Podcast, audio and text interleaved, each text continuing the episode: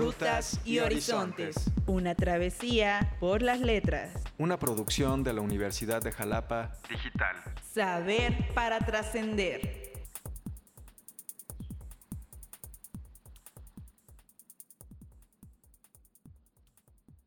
Sean todas y todos bienvenidos a este podcast denominado Rutas y Horizontes de la Universidad de Jalapa Digital. Un podcast para conversar sobre libros, autores y las travesías que ellos nos invitan a recorrer. El día de hoy contamos con la presencia de dos distinguidos académicos eh, que nos van a llevar por unas rutas eh, y unos horizontes de libros de sumo interés.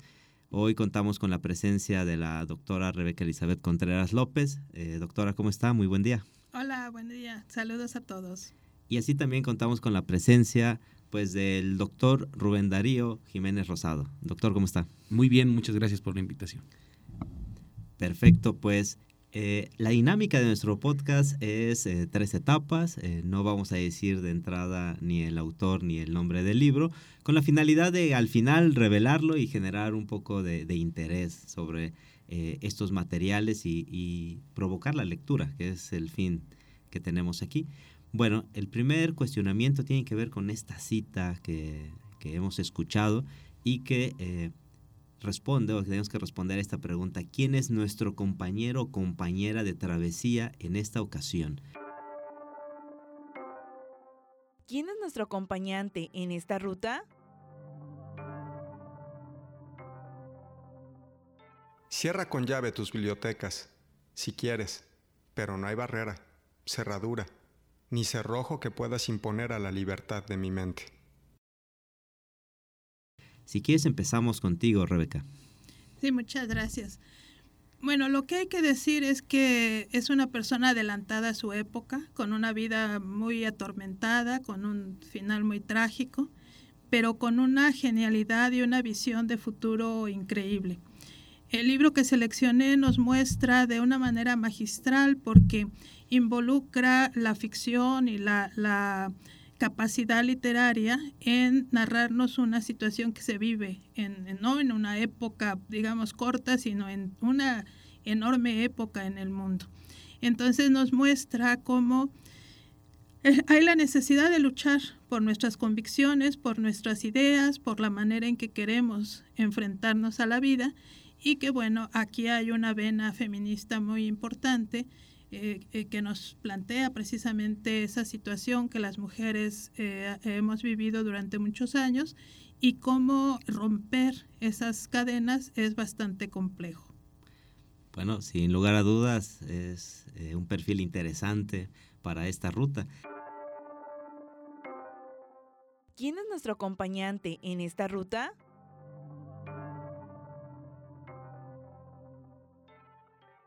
No hay locura de los animales de este mundo que no quede infinitamente superada por la locura de los hombres. Lo mismo, eh, Rubén, ¿quién es nuestro compañero, nuestra compañera de travesía en esta ocasión? Pues nos acompaña un, escritor de una vida muy sui generis, perteneciente a una estirpe de escritores eh, que van a contar sus aventuras en una serie de vidas que para nosotros los contemporáneos serían demasiado arriesgadas. Em, un autor que no conoció gran éxito en vida o no por esta obra en particular, sino por otras que él mismo consideraba de, poco, de poca monta, de, poco, de poca importancia.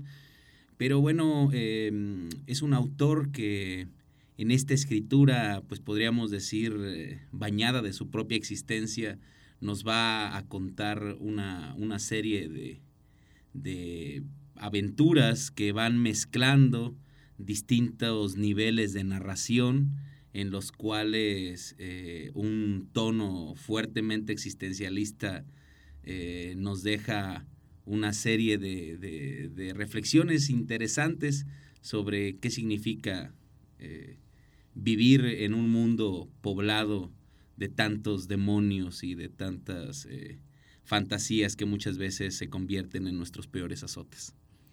Bueno, indiscutiblemente un perfil que da ¿no? interés, sobre todo para la ruta que, que estamos por describir. Acompáñanos a descubrir esta ruta. Lo que entendemos por integridad, en el caso de un novelista, es la convicción que experimentamos de que nos dice la verdad. En este caso, Rebeca, eh, ¿cuál es la ruta que, nos lleva ¿no? Eh, en este libro, con, con, este autor, con esta autora, ¿no? para eh, esta ocasión?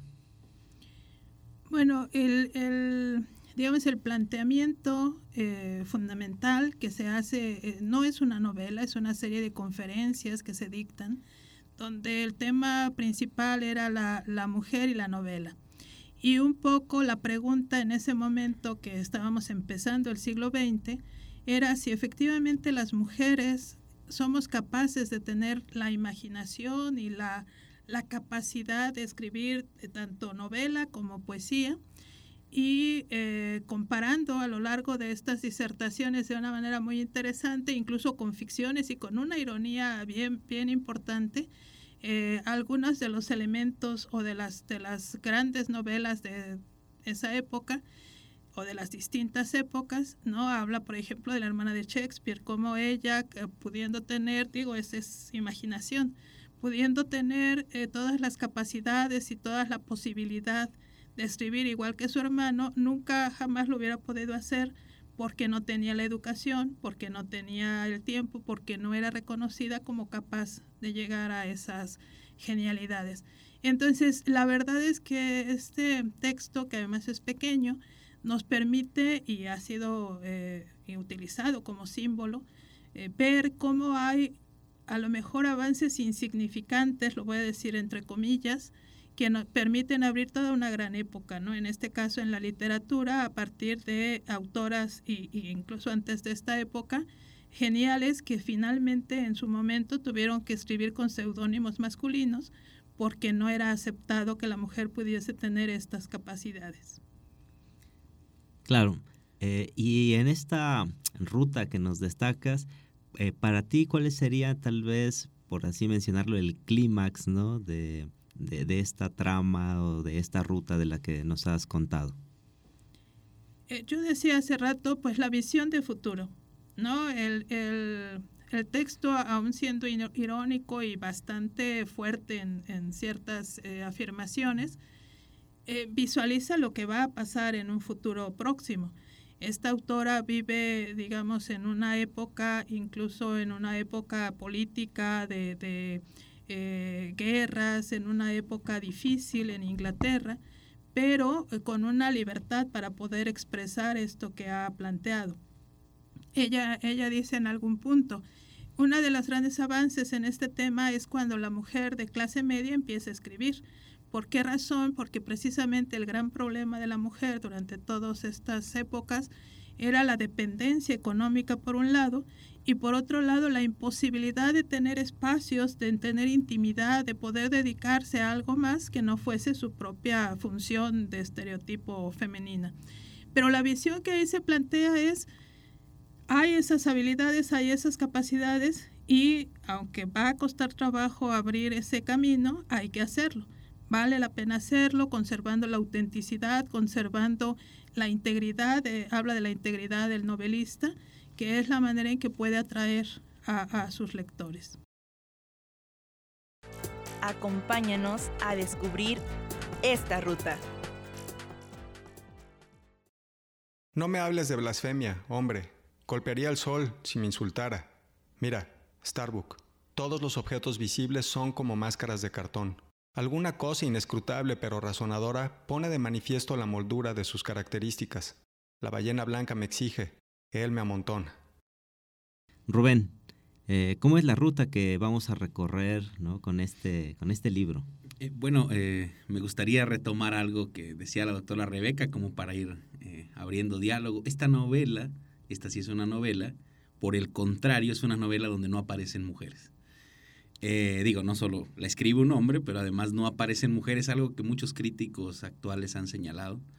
Eh, y es una novela en la que esa gran pasión de la que siempre se escribe parece ser tomada o parece ser más bien desplazada por otra gran pasión para, como yo decía, este estirpe de, escritores que les interesaba mucho. Y es, eh, podríamos llamar, de esa gran pasión humana y quizás varonil, viril, muy propia de este tipo de escritores, eh, cuyo es, rasgo de personalidad, de virilidad ha sido como el rasgo distintivo. Eh, una de las grandes pasiones para ellos que es precisamente la pasión de tener una obsesión, de querer ajustar cuentas, de querer que el nombre prevalezca por encima incluso de los entes más eh, inmensos y más aterradores que pudiéramos imaginar. Y es un, es un libro que tiene, decía yo también hace rato, distintos niveles. Usa distintos recursos literarios, retóricos. Está cargado de simbolismos, de analogías, de metáforas, pero que básicamente nos habla de, de una gran disputa entre la, esa gran disputa que siempre hemos como señalado en Occidente a través de muchos mitos, a través de muchas historias, que es el enfrentamiento naturaleza-cultura, que también es el enfrentamiento humano-naturaleza.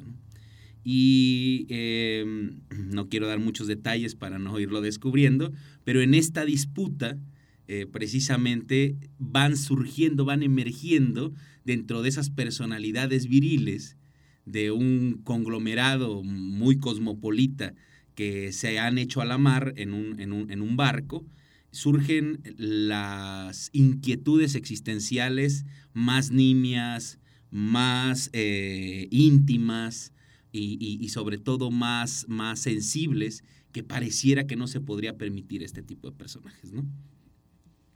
Claro. Y ahí eh, mencionabas también al principio, ¿no? Que quedan al descubierto los demonios con los que convivimos, ¿no? ¿Dónde destacarías esa parte? Pues precisamente eh, la obra tiene, sitúa fuera eh, en, un animal, en una bestia, sitúa eh, la obsesión de, un capitán, pero lo interesante es que esa obsesión se va descubriendo que ahí en el lugar de esa bestia, más bien es el lugar de las proyecciones precisamente de las monstruosidades eh, más enormes, vamos a decir, lo que son las, las, humanas. ¿no? Es decir, eh, esa bestia se convierte en, el, en, el, en, la pizarra blanca donde se van a proyectar las distintas fantasías y temores de los de todos los, los, tripulantes de este barco, pero particularmente de, de, un par que son los que, o una terna que son los que están más involucrados con la historia. Perfecto. Tras nuestro recorrido, Horizontes.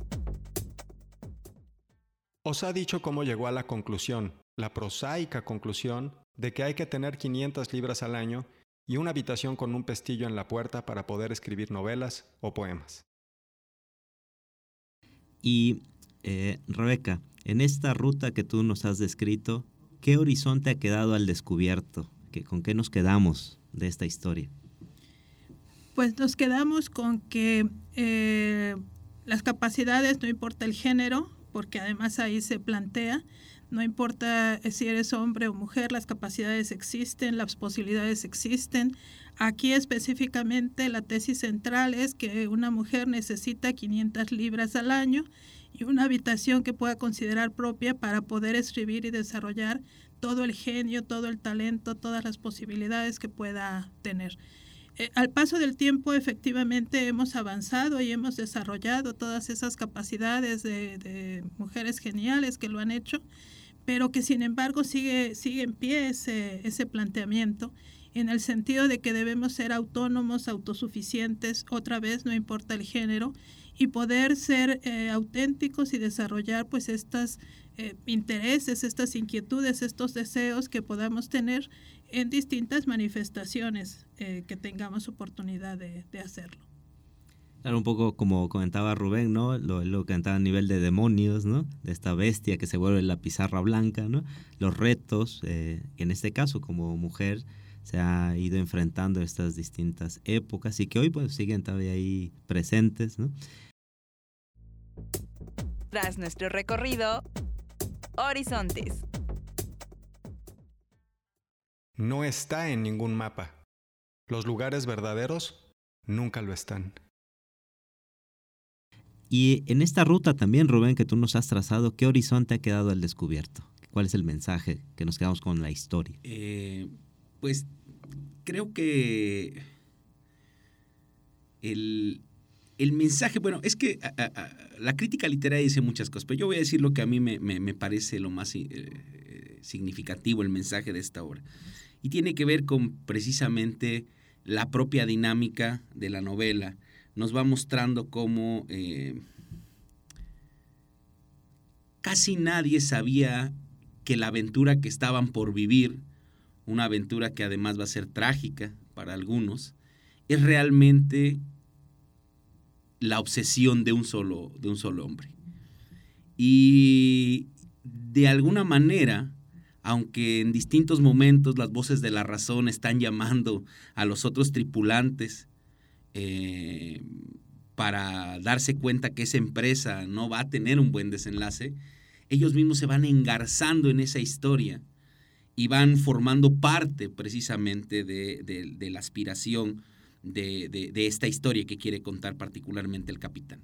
Y en ese sentido el mensaje me parece porque este, este texto que empieza mostrando esta lucha, como yo decía yo, eh, un tanto ancestral, mítica, humano-naturaleza, eh, es realmente, en esa obra a mí me parece, estando tan explícito el animal y la naturaleza como algo inacible, como algo eh, incluso monstruoso.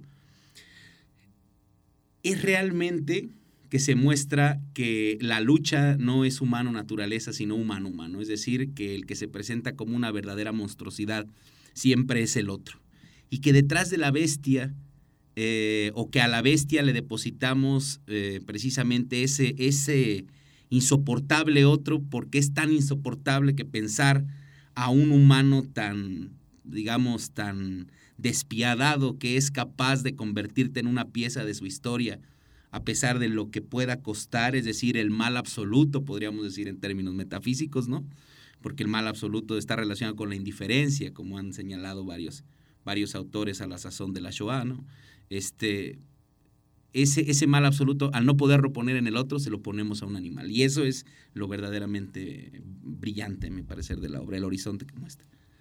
Excelente, es una, oh, un horizonte ¿no? que, que sobre todo nos lleva a la autorreflexión ¿no? Eh, y, a, y, a, entender ¿no? esto último que, que, tú comentabas, de dónde está el monstruo, ¿no? No solo en la otredad, ¿no? Desde, desde el yo, ¿no? Eh, muy bien, excelente, pues hemos llegado al, momento que hay que descubrir, ¿no? Al autor, al autor, ¿no? Y obviamente el título del libro, pues Rebeca, si nos haces favor. Eh, es Virginia Woolf con el texto de una habitación propia que se escribe en 1928 y que, insisto, es una serie de ensayos que se dan en unas conferencias, en una disertación, eh, para precisamente hablar sobre la mujer y la novela. Excelente. Rubén, por favor. Pues bueno, el mío es un clásico de la literatura norteamericana, es Moby Dick de Herman Melville de 1851. Eh, lo relacionaba yo con una estirpe de escritores también norteamericanos como Ernest Hemingway, Henry James eh, eh, y otros tantos que precisamente han hecho de sus historias, pues ya sea como en este caso Herman Melville, mucho de lo que plasma aquí fue lo que él mismo vivió en un episodio de su vida donde va de, barco en barco, casi dando la vuelta al mundo hasta que puede volver a Norteamérica. Y, bueno, eh, es un texto que se da pues precisamente en esa tan convulsa segunda mitad del siglo XIX, donde van a surgir pues quizás eh, muchos de los, de los grandes tópicos intelectuales eh, no solamente a nivel de novelas y a nivel artístico, sino también filosóficos, que, que, van a dar, a dar forma quizás a nuestro presente, ¿no? De esa obra se trata. Perfecto.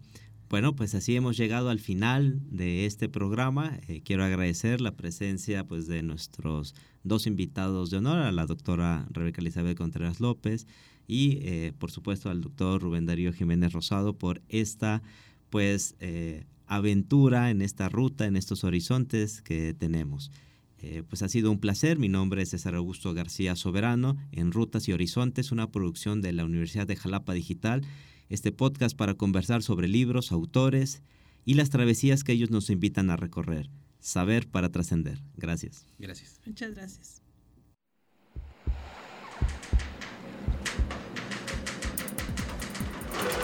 Rutas y Horizontes. Es una producción de la Universidad de Jalapa Digital. Para Radio Universidad De Jalapa.